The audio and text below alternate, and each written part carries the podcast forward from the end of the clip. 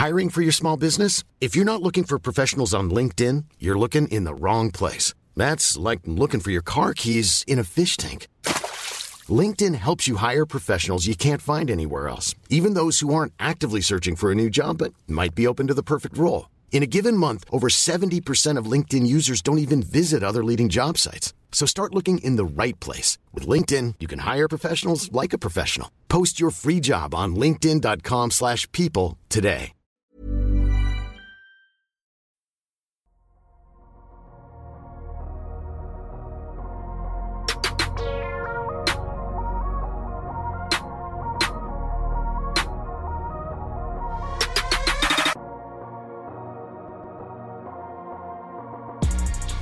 Salut à tous, c'est Adrien, ravi de vous accueillir pour donc un nouvel épisode du podcast Dunk Hebdo. Après euh, un dernier épisode teinté d'inquiétude, on va dire cette semaine, on va plutôt euh, se tourner vers euh, l'autre face de la pièce, vers les équipes qui surprennent plus positivement en ce début de saison NBA. Et pour ça, eh bien, on a tout d'abord un supporter d'une équipe qui a commencé plutôt fort, surtout leur franchise player qui a attaqué euh, la saison euh, pied au plancher. Je parle des Grizzlies de Jamorent et de Tom. Comment ça va, Tom? Ça va. Je trouve que la, description est un peu trompeuse, mais ça va. un peu trompeuse. On va en reparler. C'était un peu le, le piège de la description, mais bon, tant que ça va, c'est l'important. Et euh, le troisième larron, lui, disons qu'il vient un début de saison conflictuel en termes d'émotion. Pas encore de quoi tirer hein, la sonnette d'alarme, mais on, le voit plus poster euh, des salles européennes ou des highlights d'Overtime Elite que de Tilly Garden en ce moment. C'est notre cher Alan. Comment ça va, Alan? Ça va, ça va super, les gars. Ouais, bah, j'ai pris mon, buzzer annuel de Luca dans les dents. Euh, ça fait deux en deux ans. Hum, hum, hum. Voilà. Mais, euh, mais j'ai gagné à Miami cette semaine. Et ça, ça m'a ça m'a fait plaisir quand même. T'as aussi perdu deux fois à Washington. Oui, c'est vrai. Tom, toujours pour rappeler les bonnes nouvelles. C'est pour faire la transition, vu qu'on en parlera. Exactement, messieurs, comme je le disais euh, un peu plus tôt, on a hérité d'un podcast plus optimiste, nous, euh, cette semaine. Euh, exit les inquiétudes de début de saison, on va plutôt parler espoir, plutôt parler surprise. Donc, eh bien, écoutez, petite pause habituelle et on est parti pour ce nouvel épisode du podcast Dunk Hebdo.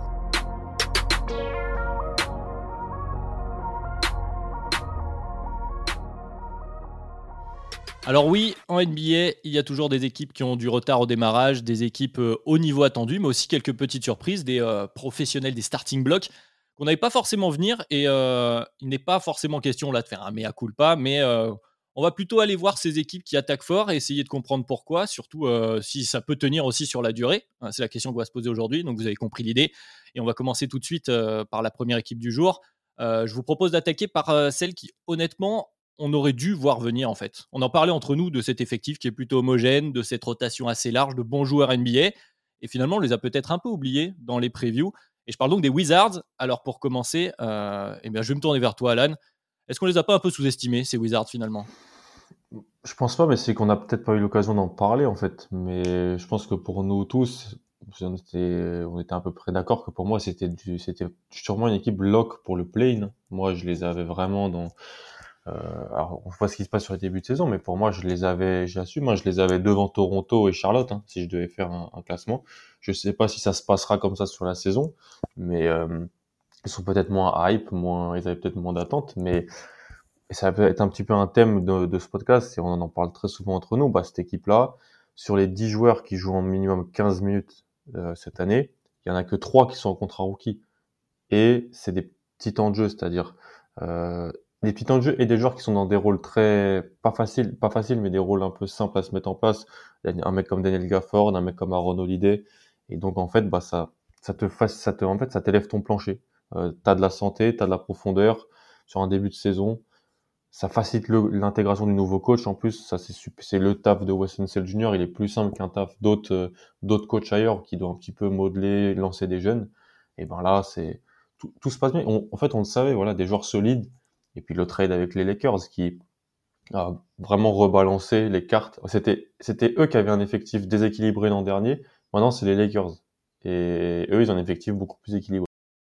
Il y a un dénominateur commun entre ces deux effectifs déséquilibrés, mais je ne vais pas le citer. Euh, mais justement, euh, Tom, euh, est-ce que c'est pas aussi ce que dit Alan, un peu le, ce qui va être le fil rouge de notre podcast du jour, cette histoire de niveau plancher? C'est-à-dire que, comme l'a dit Alan, avec ce trade où tu récupères notamment des Kuzma, des KCP, qui sont des Démon Trezarel, qui effectivement bon, a, pour habitude, et il recommence cette année, euh, d'éclater des bons NBA. Est-ce que c'est pas ça la grande force de cet effectif des Wizards, c'est que le plancher est très haut finalement? Bah oui, le plancher est très haut et cette année, par rapport, euh, comparé aux saisons dernières, le plancher il est plutôt sur la défense. Tu as parlé du nouveau coach euh, Weston Jr. qui est connu, euh, qui a été connu notamment pour euh, être l'assistant défensif principal aux côtés de, de, Mike Malone. Et on voit qu'aujourd'hui les Wizards ils marchent bien grâce à leur défense en fait, puisque quand tu regardes globalement ils ont la, la 9 défense de la NBA euh, mmh. quand tu prends le, le, defensive rating. Alors, il y a peut-être un peu de chance là-dedans parce que quand tu vas regarder un petit peu plus en détail, tu t'aperçois que euh, leurs adversaires shootent à 30% à 3 points. Et donc, tu peux te dire que ça, c'est peut-être un, facteur qui peut euh, se réajuster. Mais globalement, quand tu regardes le type de shoot qu'ils qui euh, enfin la la la, la, qu'ils allouent à leur voilà c'est ça c'est ça le, type de shoot que les adversaires prennent ben en fait tu sens vraiment que c'est une équipe qui euh, cette saison a, joue euh, très agressivement le drop où ils ont par exemple tu as 40% des shoots des adversaires qui sont pris à mi-distance et c'est eux qui donnent le moins de shoots à 3 points et l'un des moins plus hauts pourcentages de shoots au cercle donc là ils ont le choix cette saison de pouvoir oui, parce qu'avant, même quand tu regardais euh, toutes les rotations à l'aile, ben en fait, avant, ils jouaient simplement pour, pour outscorer parce qu'ils pouvaient stopper personne. Alors que cette saison, ils ont du matos pour pouvoir faire la différence et ils s'appuient beaucoup sur la défense. Ils s'appuient sur la défense et au rebond aussi. Ils sont très solides au rebond. Avec, euh, justement, on parlait de, de Kel Kuzma, tu l'évoquais, Alan, qui, euh, sur ce début de saison, accroche 9 rebonds par match, mmh. qui, qui, se bat, qui a retrouvé peut-être, je sais pas, sans la pression de Los Angeles, sans la hype de Los Angeles, un niveau plus plus, qui, correspond plus à son talent de base, hein, parce qu'on l'oublie. Et après, bon, vous l'avez dit, on aurait dû les voir venir. Ils quand même un over-under, si je regarde ESPN début de saison, à 34,5. c'est pas très, très, haut non plus. C'est peu. C'est peu, c'est peu. On aurait, pu les voir, on aurait pu les voir plus haut. Et, euh, et en plus, c'est aussi quelque chose, on en discutait là rapidement, euh, à, juste avant de prendre le podcast, avec un Bradley Bill, puisque c'est ça aussi. Là, on a parlé de ce niveau plancher. On peut aussi mmh. se poser la question du niveau plafond de ces Wizards, jusqu'où on va les voir aller. Alors, ils sont probablement un peu limités, hein, on va pouvoir en, parler, mais pour le moment, ils sont là avec un bill moyen. Là, franchement, le, marronnier serait de dire, mais, non, mais en fait, ce marronnier, ça serait quoi qu'on entend, qu'on pourrait entendre? Alors, Bill a moins, et moins, a moins à scorer, mais l'effectif est plus équilibré, ça marche mieux comme ça. En réalité, non, parce que Bradley Bill qui a 34% d'usage pour 49% de true shooting, c'est une anomalie. C'est une anomalie et c'est pas bon pour ton attaque. Mm. Surtout son, sa capacité à aller sur la ligne, il est qu'à 20% sur les premiers matchs. J'ai regardé, je crois que ça fait 7 ans qu'il est, qu'il a pas un taux aussi bas. Mm, mm, Donc ça, c'est une anomalie, en fait. Les, 10 premiers matchs de Bradley Bill, ça va se rééquilibrer, il va mettre plus dedans, il va être plus agressif, il va aller plus sur la ligne. Et ça, ça, ça, c'est un vrai bon indicateur pour Washington. C'est-à-dire que ils sont à 6-3 de mémoire.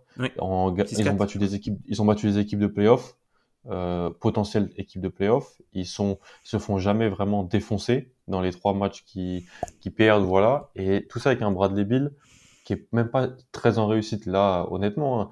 34% de Z, 49% de true shooting, c'est vraiment pas bon du tout. Donc, ça laisse. Alors, est-ce qu'il y a une adaptation avec les nouveaux joueurs qu'il a joué à côté? L'adaptation avec un porteur de balle comme dit Windy qui aime beaucoup euh, avoir la balle en main. Euh, mais je pense que ça, ça va se rehausser vers, un, vers là positivement et ça va encore plus augmenter l'attaque de Washington. Mm.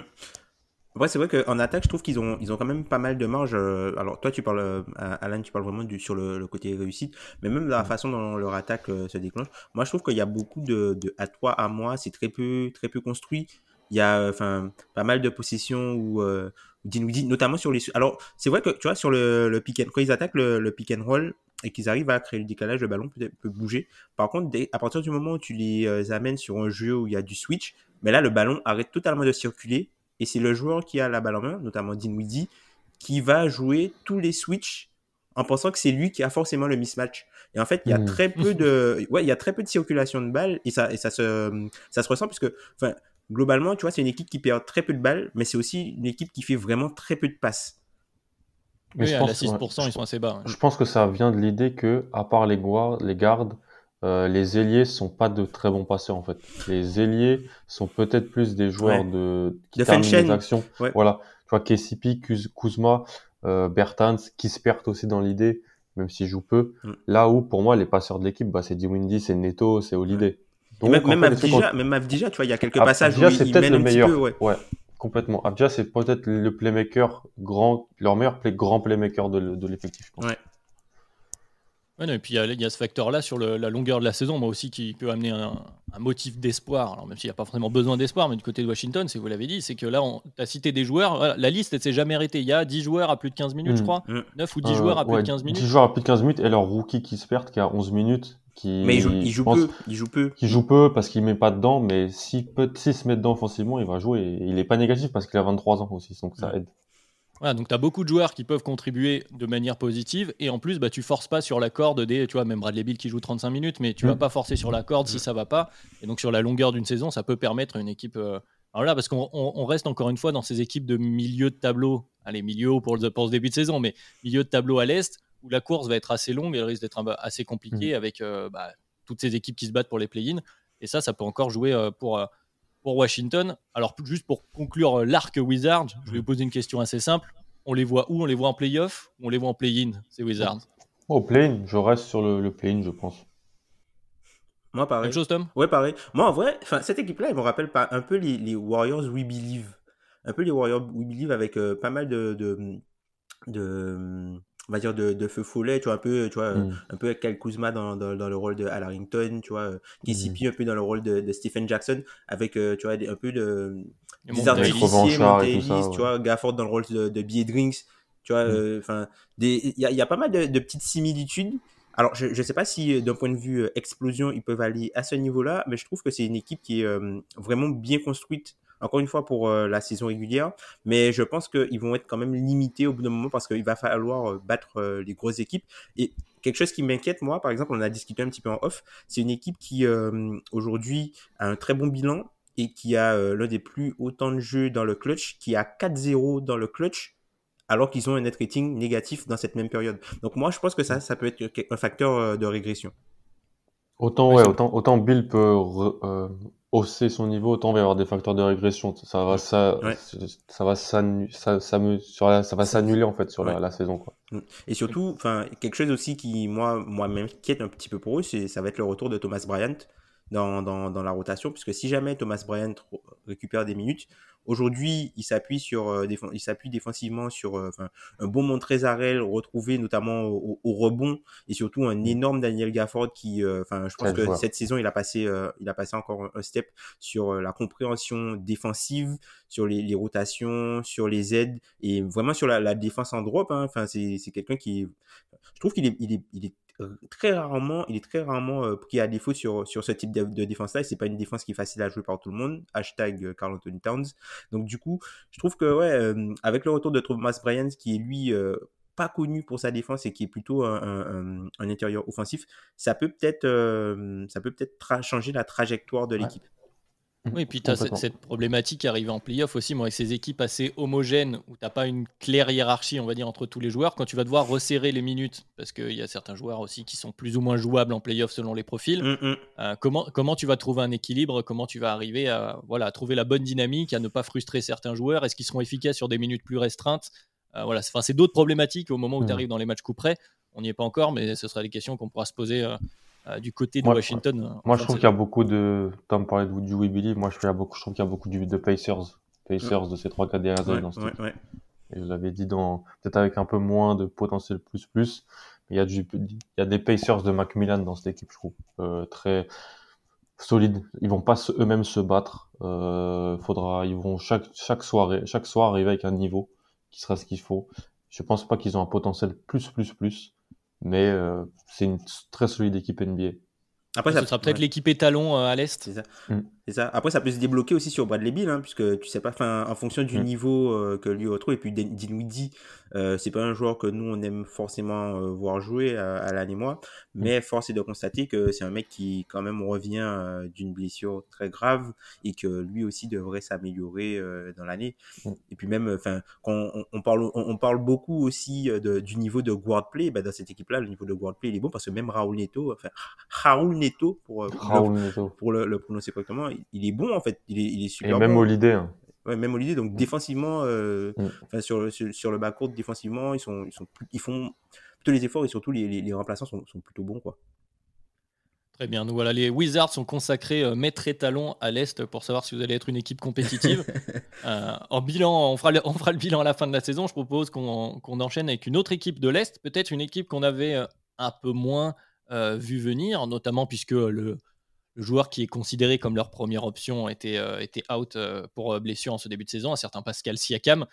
et donc des Raptors qui s'accommodent plutôt pas mal de l'absence de Pascal Siakam, qui ont trouvé un certain équilibre, notamment autour d'un OG Anunobi euh, assez impressionnant. Je sais que Ben l'aime beaucoup, même s'il n'est pas là pour en parler. Voilà, on va le dire. Oji Anunobi qui est très bon pour ce début de saison. Voilà, des Raptors euh, qui sont qui sont présents une, nouvelle fois pour ce début de saison, qui surprennent quelques personnes. Alors ils sont huitièmes, hein. alors on parle, ils sont à 6-4, c'est pas extraordinaire, mais c'est peut-être un peu mieux que ce qu'on pouvait attendre. Euh, Tom, du coup, vu que j'avais lancé Alan tout à l'heure, qu'est-ce que tu penses de ce début de saison des Raptors? Est-ce qu'on est optimiste? Est-ce qu'on retrouve un peu d'espoir après une saison dernière? On était peut-être un peu crispé. Bah, les Raptors, ils sont, euh, ils sont à 6-4, mais ils ont gagné 5 euh, de suite, en fait, je crois. Ils ont gagné 5 euh, de suite, puisqu'ils avaient, ils avaient un petit peu mal commencé la saison. Ils avaient commencé la saison à 1-3, et puis depuis leur, leur victoire contre les Knicks, je crois qu'ils enchaînent comme ça avec, du coup, la grosse performance d'Oji, comme toi, comme tu l'avais très bien mentionné. Enfin, moi, je trouve qu'ils sont quand même impressionnants. Moi, ce qui me, ce qui me choque, entre guillemets, quand je les regarde jouer par rapport aux autres équipes, c'est le niveau d'agressivité défensive. Euh, globalement, c'est une équipe qui est vraiment très active euh, et euh, ça se ressent après dans, dans les statistiques. C'est l'équipe qui est numéro 1 de très loin au nombre de déflexions par match. Ils sont, je crois, ils sont, ils en ont à peu près 22 par match et il y a personne au-dessus de, il y a que Philly qui est au-dessus de 18. Donc ils sont très très agressifs. et même sur tout ce qui est rebond, je les trouve euh, très très très très forts sur, euh, enfin notamment sur le, rebond offensif. Et tu, ils sont premiers au rebond offensif. Bah, tu sens que c'est une équipe qui utilise vraiment pas mal sa, sa longueur. Et offensivement, moi j'étais un petit peu inquiet euh, pour eux, notamment sur la création de Michael. Je me suis dit que ok, ils auront une grosse défense, mais du coup, ils seront obligés de mettre Dragic, puisqu'il n'y a, il y a pas vraiment de, de, créateur en dehors de, de Fred Van Vliet. Et en fait, on se rend compte que Dragic, il joue pas parce qu'il défend pas, en fait. Il joue pas parce qu'il défend pas. Et globalement, ils arrivent à maintenir une attaque plutôt correcte par, une, par moi, ce que j'appellerais une stratégie de pilonnage où, même s'ils sont pas à droit, en fait, ils prennent tellement plus de shoots que l'adversaire qu'au final, ils ont des, tu vois, ils ont pas mal de secondes chances parce que soit les secondes chances ou même euh, les interceptions, tout ça, ça leur donne euh, pas mal de, de, paniers en plus et ils shootent beaucoup plus que les adversaires en moyenne. Tu vois, ils prennent un shoot de plus en moyenne par match que leurs adversaires. Alors, tu as, cité le, le cas Goran Dragic hein, qui a joué que 4 matchs hein, finalement. Depuis 62 minutes, ouais, il a joué. C'est ça, do not play coach decision, comme on dit, donc euh, qui, qui, est volontairement écarté de cette rotation et pourtant euh, on ne souffre pas trop de, cette création. Comment tu vois ça, toi, Alan? Alors, je suis obligé de te poser la question, puisque on en voit de partout. Et c'est vrai que moi, personnellement, et on est d'autres aussi, je crois qu'Ilias l'aime beaucoup, on a été assez surpris du niveau en fait de Scotty Barnes. Qui tu nous avais annoncé qu'il était bon, hein, il était assez haut, euh, je crois, dans ton board, hein, genre 4. 4. Euh, Là où il a été drafté. Là où il a été drafté, et un Scotty Barnes qui est, bah, en fait, qui est peut-être la cause de l'oubli de ce, ce, manque de Pascal Siakam en fait sur ce début de saison. Je, ah, honnêtement, je suis aussi impressionné. Je pensais que, je pensais que, en fait, l'idée de Scotty Barnes, comment l'idée plus plus de Scotty Barnes, comment les scouts, les scouts disaient le, le meilleur, si tout marchait bien, on parlait pas d'un Janis, mais d'un genre de joueur qui pouvait être pilonné à l'intérieur, comme a dit Tom, parce qu'il était plus grand, plus puissant que toi, et avait quand même des qualités de handle qui faisaient qu'il pouvait un peu naviguer. Une espèce de Lamar quoi. C'est ça, et tu mettais des shooters à côté, et là, ça pouvait, avec en plus son potentiel défensif qui est pour moi extrêmement élevé. Euh, j'avais jamais vu lui et Mobley étaient pour moi deux potentiels all defensive team. Euh, j'avais jamais, j'en avais jamais évalué deux dans la même draft. Et je pense que ces joueurs-là peuvent l'être en fait. Euh, en fait, quand tu regardes les, stats avancées de Scotty Barnes, elles viennent un peu nuancer ce qu'on voit là. Et c'est normal en fait, parce qu'il a 19 ans, parce que il porte plus la balle cette année qu'il l'a jamais porté en fait. C'est-à-dire que bah, en high school, il jouait avec Cade. Donc, euh, c'était un peu le glue guy. Il a toujours eu ce rôle de glue guy. Il a encore ce rôle de glue guy, je trouve. Mais il porte la balle. Enfin, il a un taux d'usage de 20, au-dessus des 20%. Je pensais que ça allait pas être au-dessus de 20%, moi, cette année. Alors, son, son développement de, sur le mid-range est super intéressant. Il fait des bonnes passes et tout. Mais en fait, je trouve que surtout, ce qu'il faut dire, c'est qu'il joue avec Van Vliet, Anunobi. Et ça, ça l'aide énormément. énormément parce que Van Vliet, c'est et, Trent. J'ai oublié Trent. Trent et Van Vliet sont des joueurs de catch and shoot super forts.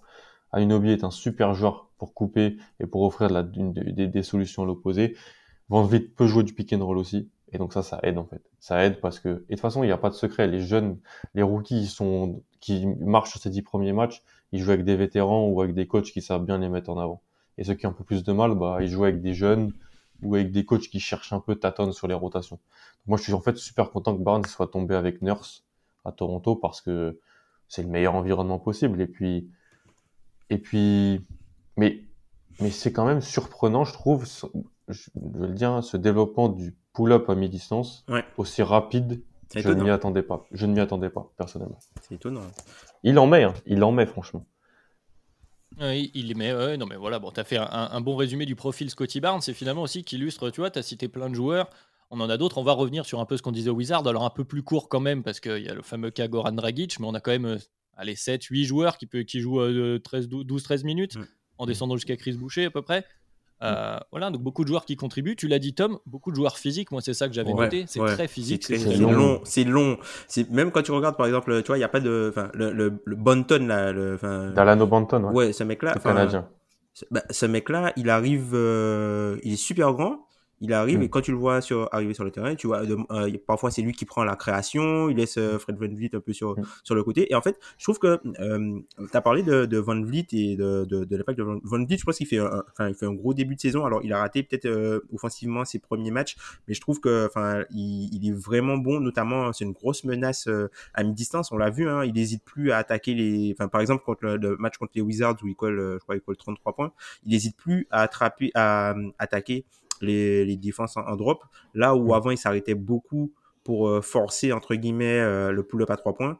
Là, il va essayer d'agresser un petit peu euh, plus dans la raquette. Alors, même si le shoot vaut moins de points, mais il met beaucoup plus de pression sur la défense en fait par ce jeu à mi-distance. Et tu sens qu'il a, il commence à, à, avoir un peu une sélection de shoot d'entre guillemets star superstar quoi. C'est, c'est des shoots de mm. star superstar qu'il prend. Et même tu vois, Nurse, on voit qu'il l'utilise, même si euh, l'attaque est construite autour de lui, mais il n'a pas tout le temps, euh, tu vois, c'est totalement le gros contraste par rapport aux Wizards. Genre, ils vont, ils vont le laisser un petit peu dans le coin. Euh, les autres vont développer l'attaque et ils vont le retrouver après en fin de possession. Il a pas, tu vois, il a pas attaqué chaque possession la défense en frontal. Parfois, il, il peut se poser tranquillement et attendre, laisser d'autres porteurs de balles, puisque les mecs, euh, il y a pas mal de grands euh, porteurs de balles. Même Aninobi a fait des, des progrès là-dessus. Hein. Donc du coup, euh, je trouve que Von Vliet est hyper bien utilisé là-dedans. Et même, tu vois, comme je te disais, Bonton, hein, moi je, je connaissais pas du tout ce gars-là. Le mec, il mm. porte la balle, il est très agressif mm. sur le cercle, il drive beaucoup. Enfin, très long. Ouais, il est très très, long. enfin, ouais. ils sont. C'est un porteur de balle. C'est un porteur de balle à, la fac. Juste, c'est qu'il savait pas tirer, mais physique. Euh, encore une fois, je suis désolé, Toronto, c'est des masterclass de draft euh, les unes après et de, et de développement. Ils ciblent, ils font travailler, et il y a Nurse.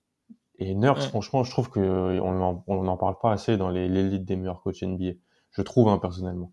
Ouais, mais parce que l'année dernière, l'année dernière, je pense, tu vois, le, la notion de, de, du costume de Fred Van Vliet là que tu viens d'amener, Tom, je pense hmm. qu'elle est intéressante. Je pense que l'année dernière, ils ont voulu essayer quelque chose en donnant alors, trop d'importance, peut-être pas, mais en tout cas, il fallait essayer avec euh, Van Vliet, Siakam. Tu as voulu dire, bon, ok, mm. c'est à vous, on vous donne les clés et on joue pour vous. Et finalement, après le, trade pour Gary Trent, et puis là, donc, euh, Oji Anunobi qui continue de progresser, on retrouve bon, une homogénéité un peu plus. En plus, ils ont tanké sur la fin d'année l'année dernière. ils ont tanké salement. Ils ont tanké salement. Ils, ont tanké. Ils ont, ils ont tanké. Et donc, c'était sûr que c'était pas beau à voir, quoi.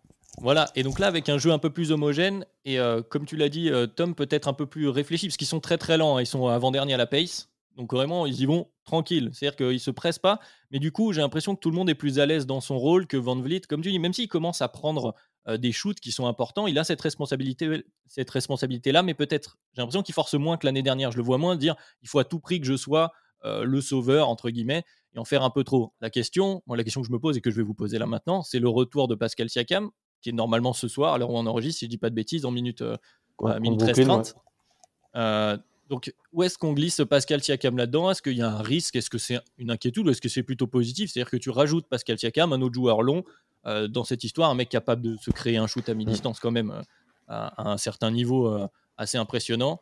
Qu'est-ce qu'on en pense, Tom? Je t'ai vu euh, hocher de la tête. Ah, pour moi, c'est absolument pas un problème. Au contraire, enfin, parce que Siakam, il fit parfaitement là-dedans. il fit parfaitement Ce qu'a dit Tom de Van Vliet, euh, c'est parfait, Siakam. Oui, non, mais on est d'accord. La, la, question était tournée volontairement. bien sûr. Il fit parfaitement. Après, la, la question qu'il y aura, c'est qu'est-ce qu'ils vont faire? Est-ce qu'ils vont. Euh, aujourd'hui, tu vois, ils commencent avec euh, euh, Precious Achua euh, au poste 5 et ils finissent généralement avec Kem Birch au poste 5. Du coup, les fans. D'ailleurs, c'est assez étonnant parce que d'habitude, on va les, les, équipes vont plutôt commencer, entre guillemets, avec un, un pivot dit classique et euh, vont après finir, avec un, pivot un peu hybride. Voilà, c'est ça. Alors que eux, ils font le contraire. Ils commencent avec un, pivot un peu hybride et euh, finissent plus souvent les matchs avec euh, un pivot plus classique. Alors peut-être que Nick Nurse a plus confiance en, en Kim Birch pour ne pas faire d'erreur du coup.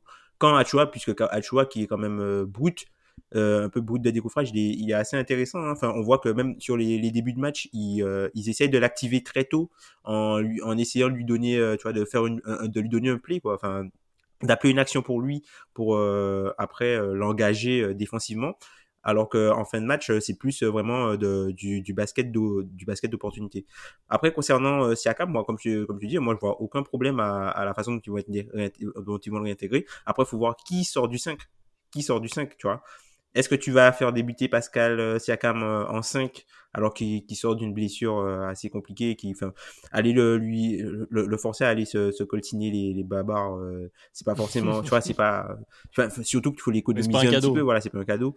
Ou donc du coup je sais pas comment ils vont qui vont enlever parce que Gary Trent il est devenu trop important je trouve dans le 5 majeur aux côtés de Von Vliet et ils peuvent pas l'enlever. Et puis tu as, as, quand même ta rotation Bounce, Bounce qui est plus avancé que ce qu'on aurait pu penser, et OG qui est énorme sur, le début de saison. OG qui est le meilleur joueur des Raptors, pour moi. j'aurais dit, moi j'aurais dit Van Vliet, mais oui. Enfin, tout, le tout, ouais, tout ouais, sur des, deux côtés du terrain, j'aurais dit. Mais... mais du coup, est-ce que tu l'intègres en poste 5 ou est-ce que du coup tu enlèves peut-être Scotty Barnes pour le, lui donner du playmaking beaucoup plus de temps? Puisque en fait, si Siakam revient, ce qu'il faisait avec la, la, la, la first unique, peut-être qu'il ne pourra pas en faire autant, il ne pourra pas peut-être autant porter la balle. Il pourra pas autant porter la balle. C'est une bonne chose. Après, tu vas voir les fans de Toronto qui vont être un peu, un peu énervés, mais le plus important, c'est le développement de, de Barnes et de gagner des matchs aussi. Mm. Euh, après, je pense qu'on a vu que Nurse aussi n'était pas, pas peureux de tenter des 5 un peu hybrides. Il pourrait mettre Pascal 5 en 5, hein. mais après, c'est vrai que c'est pas, si tu vas pas tout de suite. Tu, reviens et tu vas te taper les Miles Turner, les, les, les, les, les, voilà, c'est vraiment. C'est pas idéal, ouais, c'est pas idéal. C'est vraiment pas simple. Mais euh, après, après, c'est un truc que je me suis dit. Je pense que Barnes, en fait, je le compare un peu à Liberton. Alors, dans l'idée que, en fait, c'est des, c'est des, des prospects que qui n'avaient pas des, des, projections faciles dans des rôles où on se disait il y a des problèmes, mais en fait c'est juste des joueurs positifs en fait. Et donc il y a des joueurs dans chaque classe de draft, il y a des joueurs qui, alors tu te dis bah ça n'a pas fonctionné en termes de fit, ça n'a pas fonctionné parce qu'il sait pas faire ça ça avec des joueurs à côté, mais c'est juste en fait ils, sont juste des fois trop bons pour que tu les sortes du terrain. Donc la question à Liberton c'est un peu ça du côté de Sacramento par moment. Et je trouve qu'il y a du il y a de ça aussi dans l'idée de Barnes. Des fois on se demande comment ça marche, on sait pas vraiment pourquoi, mais juste il est positif. Donc il faut quand même que Barnes voit ses, 25 minutes par match. Euh, et je pense en fait, l'absence de Siakam sur les 10 premiers a été un peu bénéfique pour lui. Ça l'a aidé, ça l'a dû le mettre en confiance. Et vu que, et vu qu'honnêtement, en termes de mentalité, c'est l'un des prospects les moins à risque de l'histoire des prospects, tellement il est positif là-dessus, je pense pas qu'il y aura de soucis, franchement. Ouais, ça va être une question d'équilibre ah, sur, sur les différentes mm. line-up qui vont voir le terrain. Parce que c'est ça, il bénéficiait, tu l'as dit toi-même, en introduction, il bénéficiait d'être à côté avec des gros catch and shooters comme euh, mm. Gary Trent, dans le rôle actuel comme Fed Van Vliet, même comme Zvi, Gary hein. Trent. Ouais. Zvi, il met des paniers pour eux. Hein. Zvi ouais. est utile pour eux. C'est la question de Nick Nurse avec le retour de Siakam, c'est ça, c'est d'arriver à équilibrer ses rotations mm. pour que ces 5 soient, euh, soient, soient équilibrés. J'ai une question pour toi, Adrien. Une question pour toi. Est-ce que Washington et Toronto, euh, ils te font peur dans la course à la sixième place pour euh, Chicago? Cinquième ou sixième place? Où tu te trouves de meilleur que en prenant en compte la blessure de Patrick Williams. Bien sûr, qui est le, gros point noir de ce, début de saison. Bah, honnêtement, oui. Honnêtement, oui. Hmm. Je pense que dans, cette course-là, on l'a dit un peu euh, sur, sur les Wizards, elle va être assez serrée. C'est, le, niveau, il est assez homogène. Il y a même des équipes qu'on n'a pas encore citées. Enfin, Tom, tu as parlé rapidement des Hornets, euh, ou c'était toi, Alan, tout à l'heure. Voilà, il y, a, bon, même si Indiana a du retard à l'allumage, normalement, ils sont censés être dans cette course-là. Tu as Boston, donc euh, effectivement c'est très serré, ça ne joue pas grand chose. Et je trouve que ces équipes un peu plus longues, parce que voilà, le problème des, des Bulls, on est en train de le voir avec la, blessure de, euh, de notre cher Patrick, Ouais. c'est que bah, la rotation elle est courte hein, derrière de joueurs qui peuvent contribuer positivement. Mm, On mm. vient d'en parler, de contribuer positivement, c'est important. Le- la grande plus-value de ce Barnes en début de saison, le mec est rookie, il contribue positivement. Tu Ouais. dit pourquoi, comment? C'est une autre question, mais le fait est que le mec contribue positivement. Au Bulls, il y a plus de, de questions du bon, lui, il faut qu'on l'enlève parce que c'est négatif, plutôt que de lui, on peut pas l'enlever parce qu'il est positif. Forcément, des équipes comme ça, et on le voit sur ce début de saison, parce qu'ils ont pas, euh, voilà, ils ont fait, ils, ont, ils font des perfs. C'est pas non plus des équipes qui ont, on va en reparler peut-être euh, sur euh, l'équipe d'après, qui ont un calendrier non plus. Alors il y a que 10 matchs, hein, on va pas s'enflammer, mais ultra simple. Il a fallu Mm. aller, aller chercher des matchs. Voilà, sur, le, sur la longueur d'une saison, les Raptors, moi je dis honnêtement, là, sur, sur ce truc-là, je, les avais mis en play-in, je crois, dans la lutte pour les play-in. Ouais, encore une fois, bah, même chose. Moi, je, vais les, je, les, je les vois à ce niveau-là. Parce que ça va être difficile d'aller chercher. alors voilà, peut-être la sixième place. Après, bon, il y a eu des retards à l'allumage. Les Bucks vont pas rester dixième euh, tout au long de la saison. Non. Mais est-ce que vous pensez pas que c'est un roster qui peut peut-être imploser, entre guillemets, ou dans le sens où il y a énormément de joueurs que des bonnes équipes aimeraient avoir et que euh, Masai Ujiri l'a dit en début de saison hein, que enfin la victoire n'est pas une priorité pour eux aujourd'hui. Donc est-ce que voilà que- enfin est-ce que quelqu'un ne se ramènerait pas par exemple? Ouais c'est c'est vrai est-ce que quelqu'un se ramènerait pas pour Van Vliet ou pour des joueurs comme ça quoi dans, dans- Ça dans- va venir pour Dragic, mais toujours est-il qu'aujourd'hui, ça a pas l'air d'être négatif Mm. pour eux, quoi. Ouais, ouais. Mais même Dragic, peut-être que, enfin, peut-être qu'il est juste plus bon. Ouais. Peut-être que c'est ça, hein, parce que même, même quand tu vois dans, dans, dans leur rotation, tu vois, même un gars comme euh, Malakai Flynn, qui, euh, qui a fait une, enfin, une, une bonne saison pour euh, là, là où il était drafté euh, l'an l'an dernier, Ouais. ben même lui, tu vois, il, il- voit des minutes par parcimonie. Alors je sais pas, je sais pas ce qui se passe, Contre Cleveland, il sort de la rotation devant, devant Dragic, hein, dans, Ouais, la tu vois. deuxième, dans la deuxième carte. tu vois. Mais même, mais même dans les changements, tu vois, Banton lui est préféré. Ouais. Alors que Siakam n'est même pas encore là, tu vois.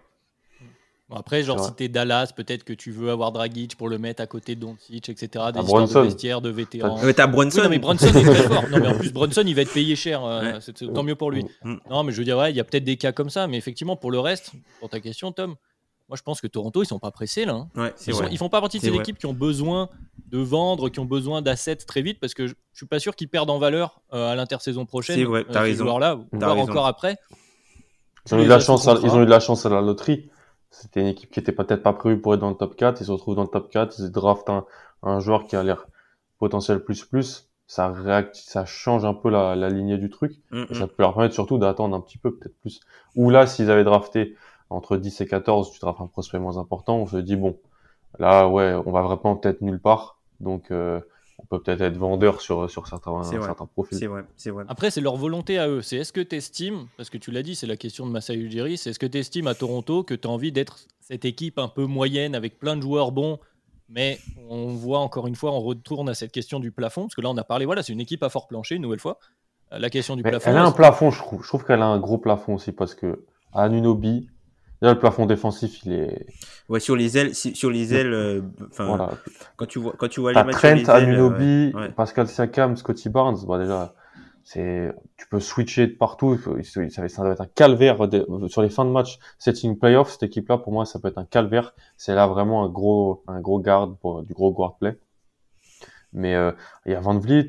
Je pense qu'elle a, elle, elle a vraiment un peu comme Washington. Elle a aussi pas trop de blessés pour l'instant. Alors oui, Siakam est un blessé, mais ça va revenir. C'est une équipe qui a deux trois, deux trois joueurs blessés. Bah, peut se retrouver dans le cas d'un Chicago ou dans le cas d'un Boston euh, Mhm. ou dans le cas d'un Milwaukee sur un début de saison sans, sans Giroud. Et là, tu trouves à faire jouer des joueurs qui te t'abaissent ton niveau. Pour l'instant, Mhm. cette équipe-là, elle fait jouer des joueurs qui, bah, pendant bons. 48 minutes, sont bons quoi.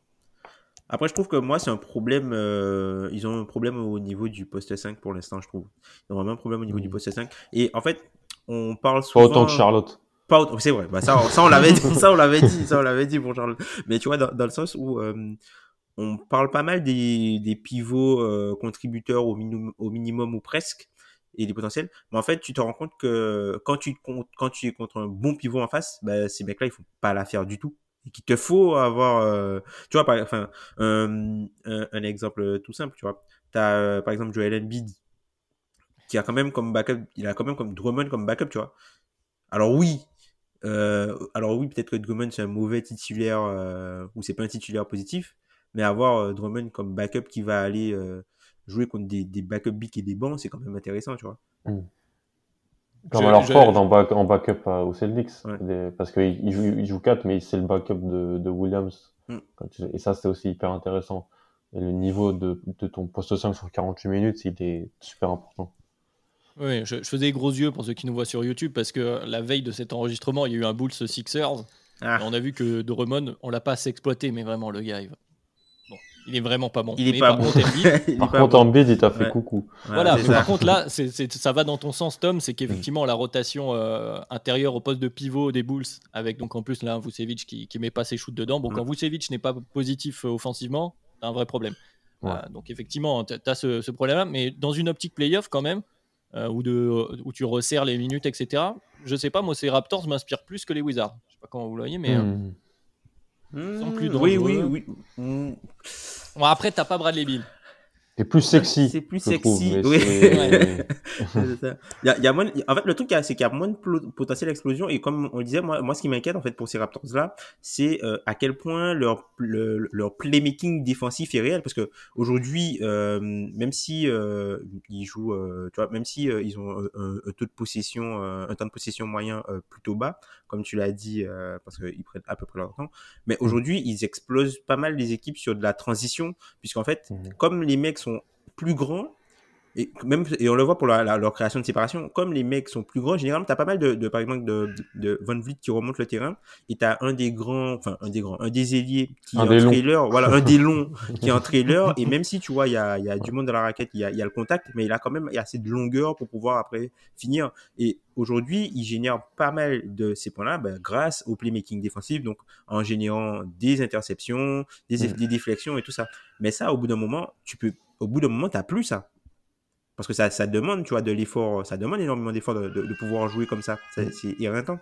Donc, quand tu vas arriver vers, par exemple, février, mars, machin, peut-être qu'ils auront peut-être plus assez de jus pour jouer ça. Et là, peut-être que l'attaque va totalement sombrer. La défense sera pas suffisante pour la compenser. Il va falloir compter sur la jeunesse euh, de cet effectif qui est encore euh, mmh. relativement jeune. Euh, côté Toronto, bon, je pense qu'on a fait le tour, sauf si vous voulez ajouter euh, quelque chose, mais je pense qu'on est, bien sur ces, ces, Raptors, donc plutôt positif pour l'instant. Enfin, pas, pas, de motif. bien sûr, et, Nurse, c'est un élite, élite coach NBA.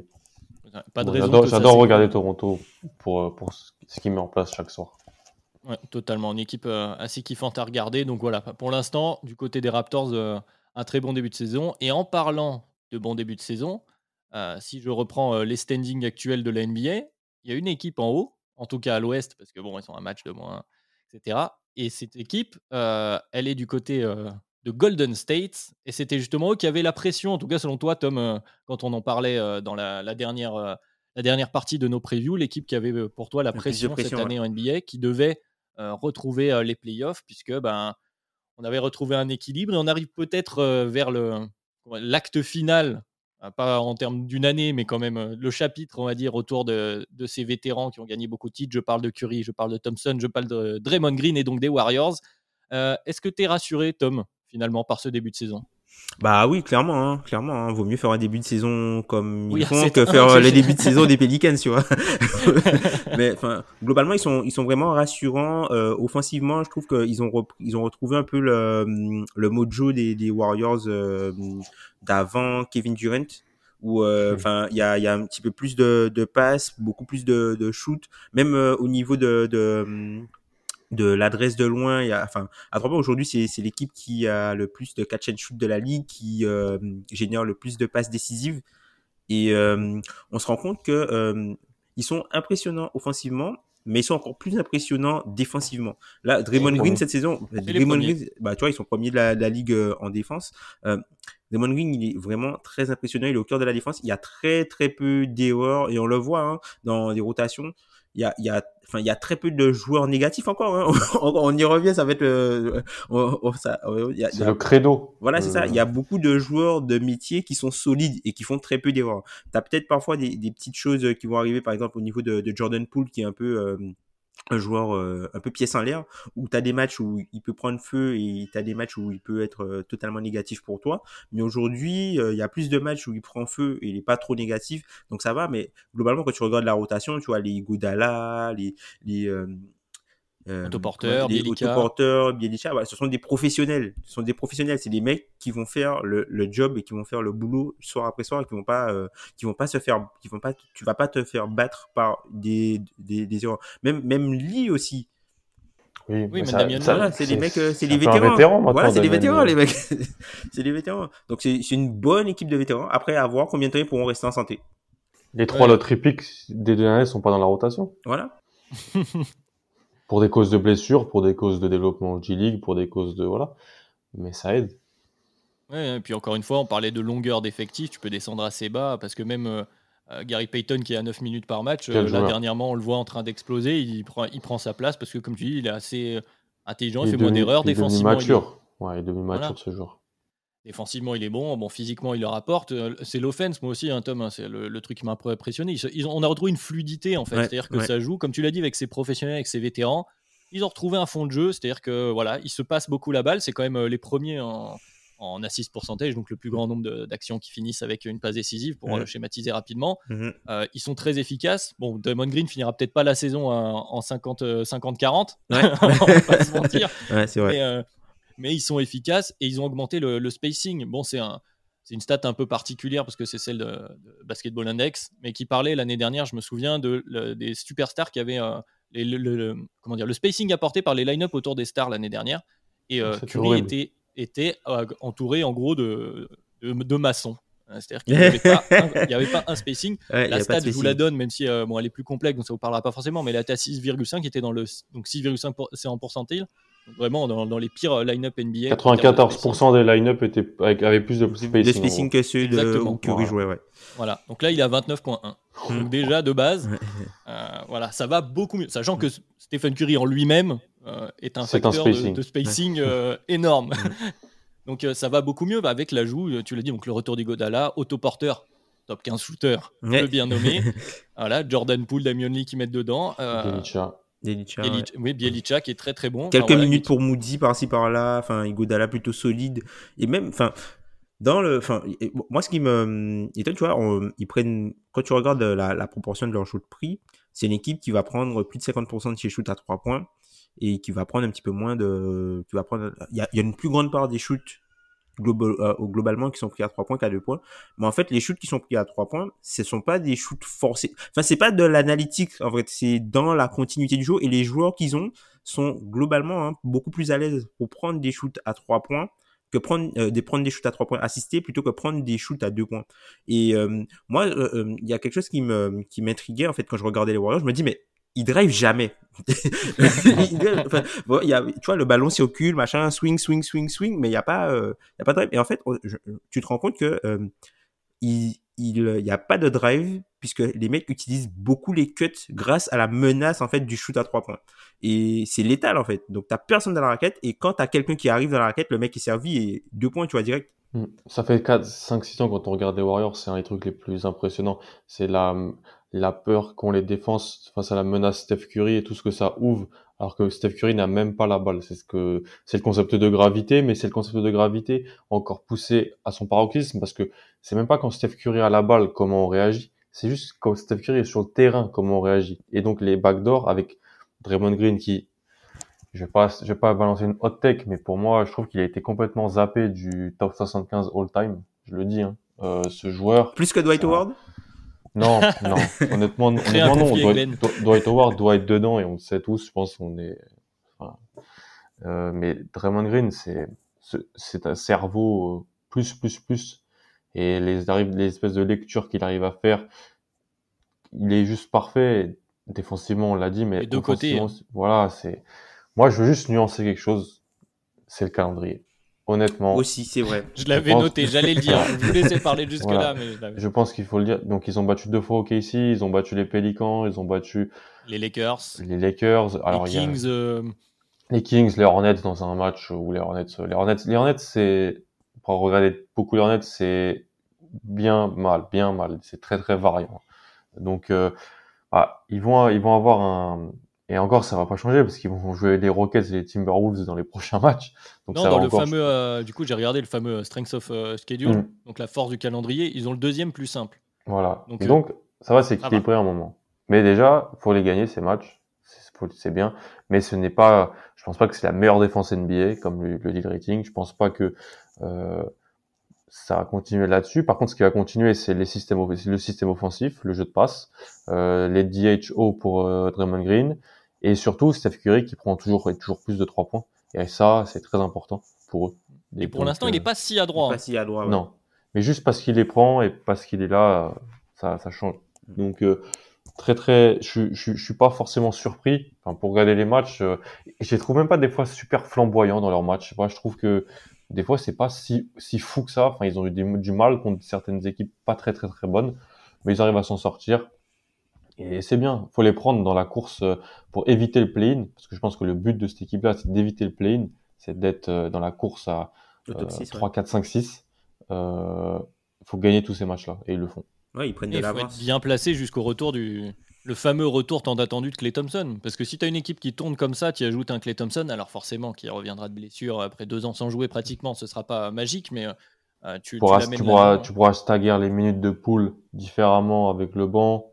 Euh, je pense que ça pourra peut-être faire des choses plus. euh, tu pourras élever ton niveau de guard play sur 48 minutes aussi. Mm. Et ça, ça peut Oui. vraiment les aider. Mm. Tu parlais de la peur du euh, Tom de la peur du 3 points plutôt aussi, hein, de la- cette fameuse gravité du gars dans le 3 points pour euh, les, ouvrir des cuts. Bon, euh, qui fait plus peur en catch and shoot que Clay Thompson Mhm. en NBA Et il cut très bien en plus. Et en plus, il cut très bien. Là, faudra voir avec, euh, avec le retour de blessure. Mais voilà. Après, il y a quelques trucs- choses aussi. Ils perdent pas mal la balle, mais c'est un peu le contre-coup aussi de, de Mm. cette euh, De ce offense jeu de assez passe, rapide. ouais, c'est ça. Ils ce- font du- beaucoup de ce passes. ouais. Donc, euh, donc Mm. voilà, mais, euh, mais au final, euh, une équipe très plaisante, encore une fois, à avoir joué, très efficace pour l'instant, attention au calendrier. Mais euh, bon, on les, on, les, on les voit tenir ce, ce rythme pour éviter les play-in ou pas alors du coup? Je sais pas, moi j'ai une question pour Alan. Euh, euh. Alan, il se passe quoi au retour de Wiseman? Il joue ou pas? C'est ça la question. Il joue ou pas? Tu dois le faire jouer pour moi. Tu l'as drafté top 3. Bon, alors, je sais, on sait, si, t'as certaines organisations qui, une fois qu'elles ont incorporé le joueur, qu'il soit drafté 1, 30, 60 ou non drafté, ils vont le traiter un peu d'une certaine manière. Euh, ça, mais il est labellisé comme, pour moi, dans leur tête, il est labellisé comme pivot du, leur pivot du futur. Mais je, je pense que oui, je pense qu'il doit jouer 10 minutes, 10-15 minutes. Prends les minutes pense. de Looney du coup Qui est bien meilleur défensivement. hein. qui est bien meilleur défensivement et qui est vocal, qui connaît le système, qui connaît le, qui, est, jou- qui a joué avec beaucoup avec Steph euh, Draymond. Donc euh, c'est très compliqué. Moi, je pense que j'enverrais pas mal euh, Wiseman en G League, hein, honnêtement. Euh, ce, ce, ce, Mais après, c'est faut voir comment le en terme d'ego, en termes de, de, de psychologie, ça, ça se fonctionne. C'est une question vraiment pas simple. Autant Kuminga, Moody, c'est des rookies. Euh, les envoyer dans une équipe de G League en leur disant on va, on va prendre 30 minutes de temps de jeu. Ouais, il y est Kuminga d'ailleurs. Kuminga y est, et il a fait l'aller-retour dans la même journée ensuite pour euh, faire ses débuts en NBA. Moody a dit que lui c'était pas vraiment un souci, mais que voilà, il y a une progression linéaire qui, qui allait se mettre en place. Et puis lui, lui est plus facile de toute façon à incorporer parce qu'il a pas besoin du ballon pour euh, pour pour vivre. Il peut être plus propre dans certaines choses. Wiseman, c'est une, question. Je, je n'ai pas de réponse à cette question. Honnêtement, j'ai pas de réponse à cette question parce que s'il joue, tu vas être, ça va, ça va influer négativement sur ton sur ton équipe, mais il, faut le faire jouer quand même à un moment. Il y a eu des, Ouais. des, des bons passages l'an dernier, même si c'est pas un joueur que j'ai apprécié, que je pense qu'il a été surdrafté. Il y a quand même eu des passages, des prémices de choses intéressantes. Mais il est moins bon que Kevin Looney aujourd'hui.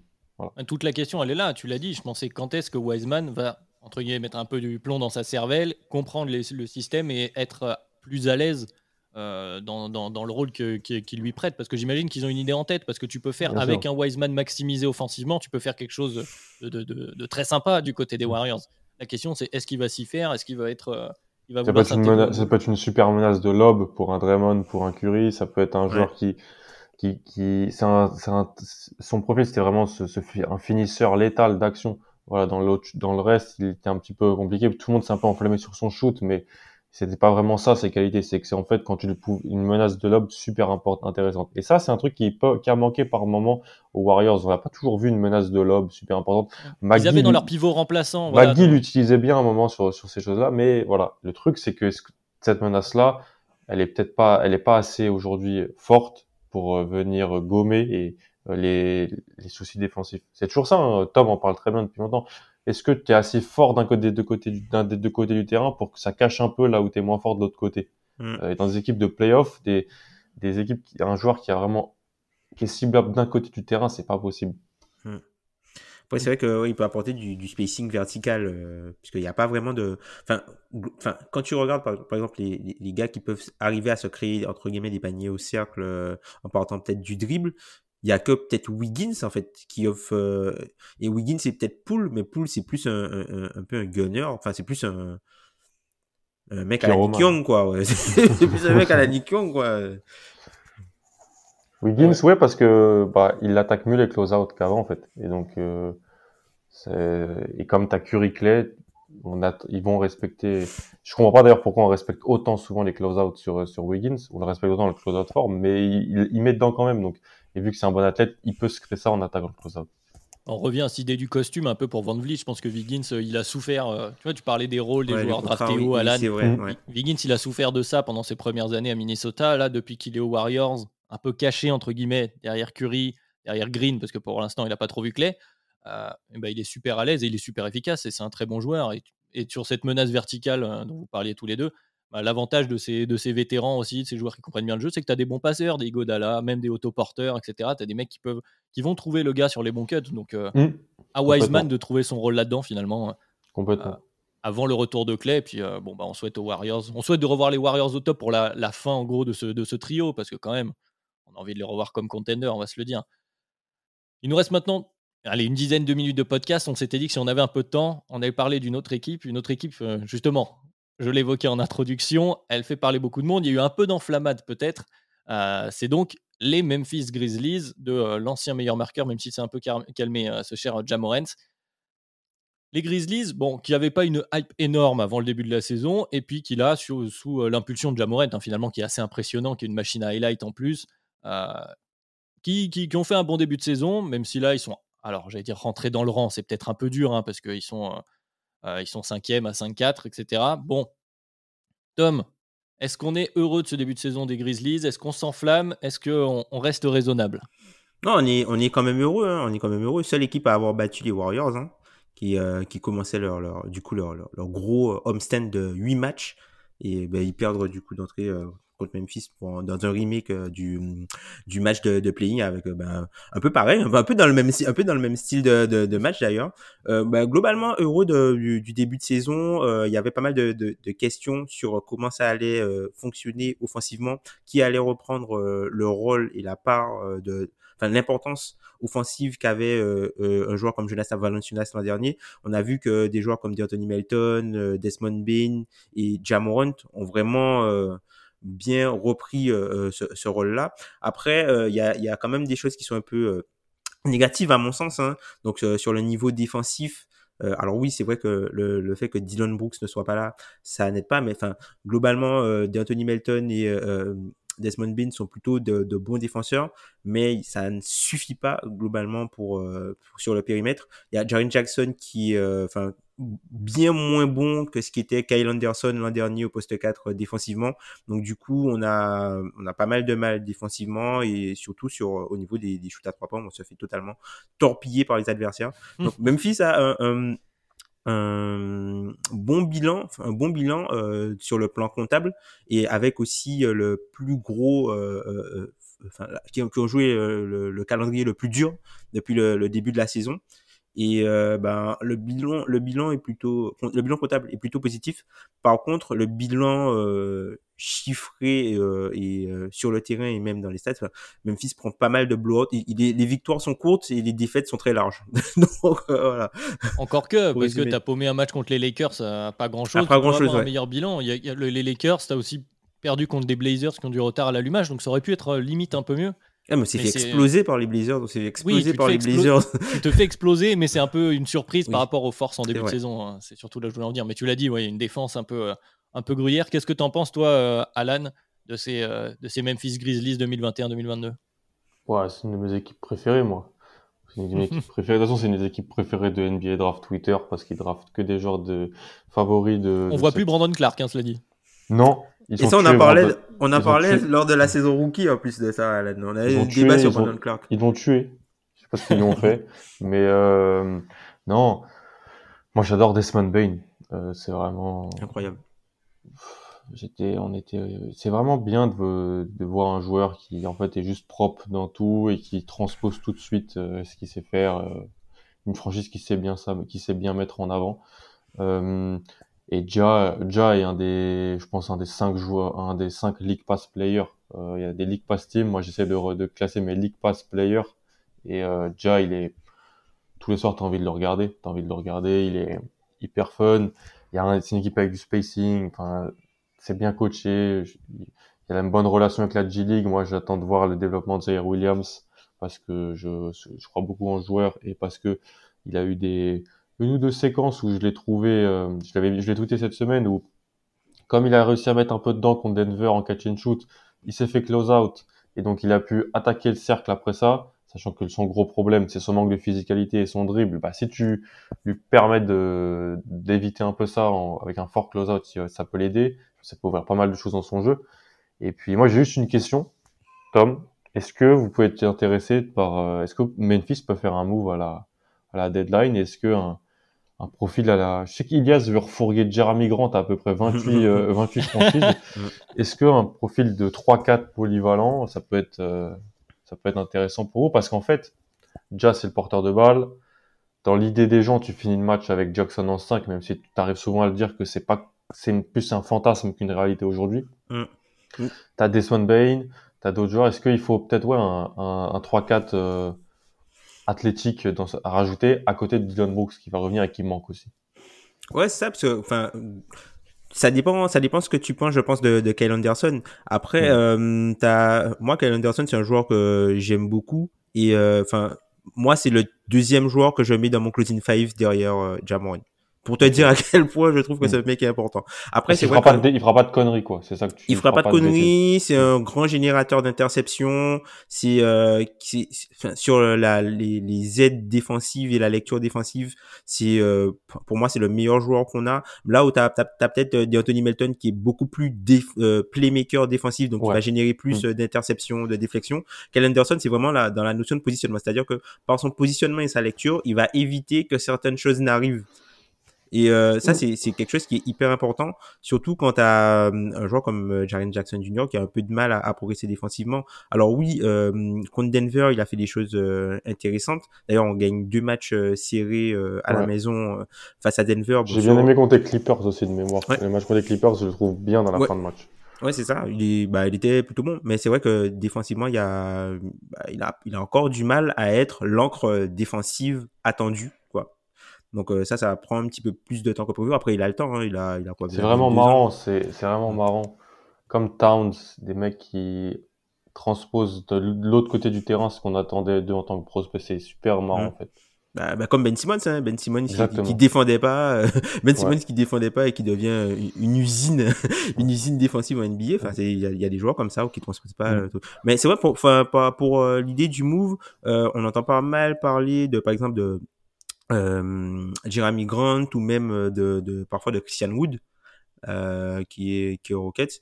Euh, moi, je pense pas. Je pense que peut-être qu'il y aura même un, un, un, un trade plutôt euh, entre guillemets pour peut-être laisser partir un joueur. Moi, je suis pas pour, mais pour laisser partir un joueur comme peut-être Kyle Anderson pour ouvrir plus d'opportunités de minutes à Zaire Williams, puisque enfin, je pense que au retour de au retour de Dylan Brooks euh, il verra de moins en moins le terrain, tu vois.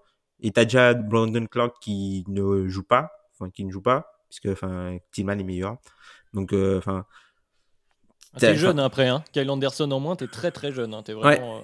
Euh, ouais. Et puis c'est le, le, seul mec qui a, qui a de l'expérience de playoff, qui a gagné un titre avec les Spurs aussi, Kyle Anderson, qui a été euh, l'ailier de l'équipe des Spurs où euh, Kawhi Leonard n'était pas là et qui, euh, qui arrivait plutôt loin, qui avait fait une très bonne saison régulière.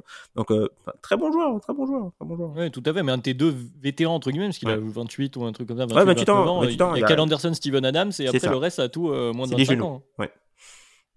Bon, bah, à voir. En tout cas, voilà, fallait qu'on les évoque un peu, les Grizzlies qui ont fait un bon début de saison. Attention, quelques. Voilà, faut pas non plus. Attention à l'enflammade, attention à la défense notamment, les retours à venir. Mais bon, a priori, ça se passe plutôt bien. Je pense que c'est le c'est le maître mot de ce podcast. C'est plutôt des équipes. De toute façon, un début de saison positif, on peut pas, on peut pas déterminer ça comme négatif. Quoi qu'il arrive, tu prends de l'avant, surtout que là, même si c'est que 10 matchs, ben, si tu prends de l'avance, euh, quand ça se joue à quelques, à quelques matchs près, notamment avec Mm. ces playoffs étendus avec les play-in, et ben, c'est toujours ça de Mm. prix. Donc a priori, bon, on est aussi optimiste pour les Grizzlies. On les voit accrocher les play-in ou pas? Ouais, je pense. Après, moi, moi j'ai vraiment dans l'idée qu'ils peuvent aller chercher euh, le, le titre de division, puisque quand tu regardes la division Southwest euh, cette année, euh, c'est pas, c'est pas tout beau. Hein. Pas Quand tu flamboyant. regardes- ouais. c'est pas Ouais. tout beau avec les Spurs, euh, les Rockets, euh, Les Pelicans. les Pelicans et euh, Dallas. Au final, Ouais, tu te euh, bats avec Dallas. Hein. on se bat avec Dallas et Dallas, c'est pas forcément plus rassurant que nous euh, sur le début de saison. Ils ont Luka Doncic, on a déjà Morant, mais après on a quand tu prends les joueurs euh, peut-être 4 5 6 ou 3 4 5, ils sont peut-être meilleurs que ce qu'a Dallas en fonction de Quand tu prends les du coachs, Porzingis que tu as aussi. Et même quand tu prends les coachs euh, c'est vrai Ouais, que Memphis on- gagne. c'est ça on, on dit souvent euh, enfin Ilias aime le, le répéter on dit souvent euh, généralement le meilleur moyen de sous-coter des joueurs c'est de surcoter leur coach et le moyen de sous-coter un Mm. coach c'est de surcoter les joueurs.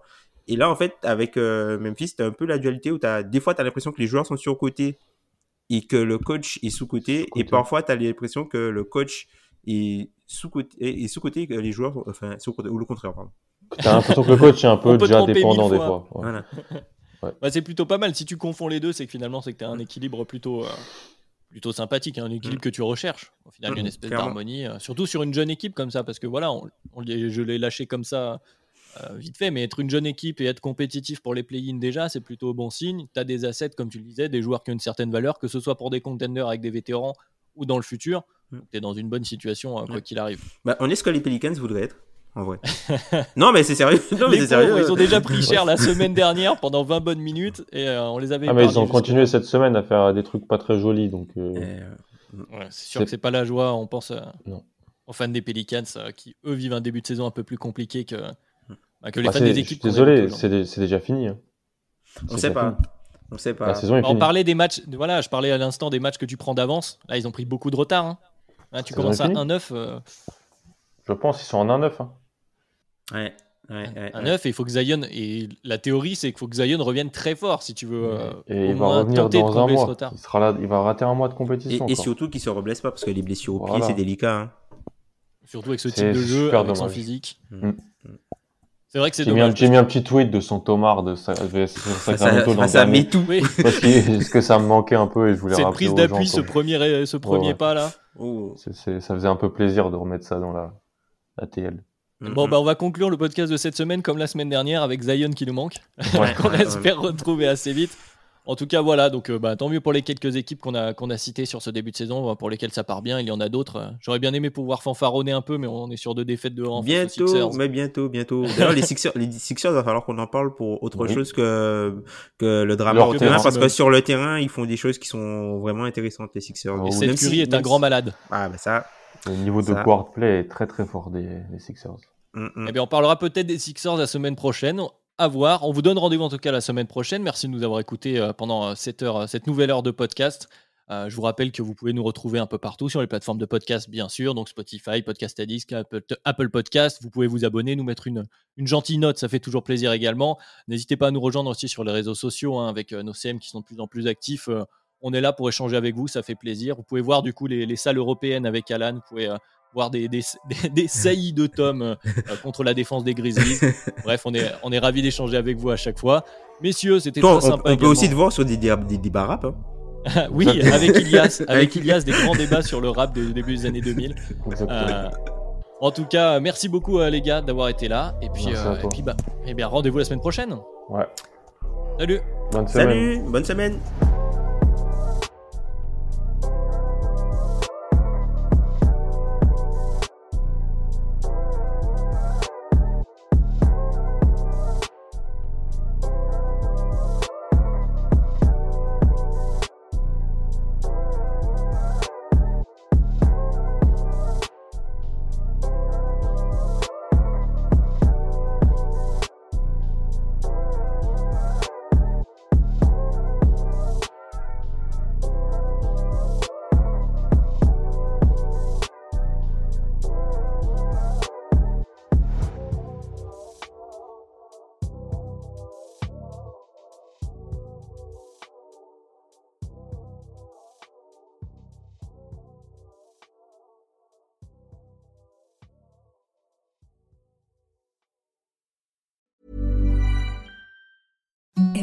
The softest sheets you've ever felt. Now imagine them getting even softer over time. That's what you'll feel with Bowl and Branch's organic cotton sheets. In a recent customer survey, 96% replied that Bowl and Branch sheets get softer with every wash. Start getting your best night's sleep in these sheets that get softer and softer for years to come. Try their sheets with a 30-night guarantee. Plus, get 15% off your first order at bowlandbranch.com. Code BUTTERY. Exclusions apply. See site for details.